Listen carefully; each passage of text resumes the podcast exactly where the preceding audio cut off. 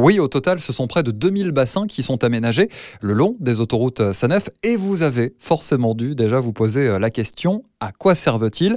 Eh bien, je suis parti euh, sur l'autoroute 1, tout près du parc Astérix. L'un d'entre eux vient d'être rénové. Les travaux viennent de se terminer. Camille Audevar, le responsable pour le groupe Sanef des travaux. Ça a été des travaux de trois mois environ et qui ont mobilisé euh, une trentaine de personnes aux différentes phases du chantier. La taille de ce nouveau bassin, 2100 mètres carrés, et sa mission est essentielle. Ça va être de collecter, euh, de collecter et de traiter la pollution. Il faut savoir que les véhicules qu'on voit le long de l'autoroute génèrent de la pollution, que ce soit par euh, les hydrocarbures, les métaux lourds et euh, les sédiments de la route. Ces polluants vont se mélanger avec euh, les eaux de pluie et peuvent se déverser dans le milieu naturel.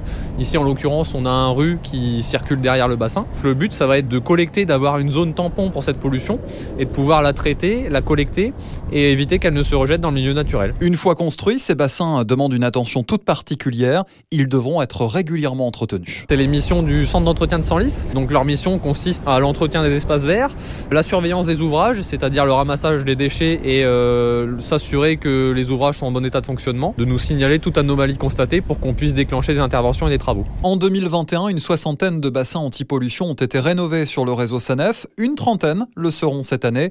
Budget total, environ 11 millions d'euros.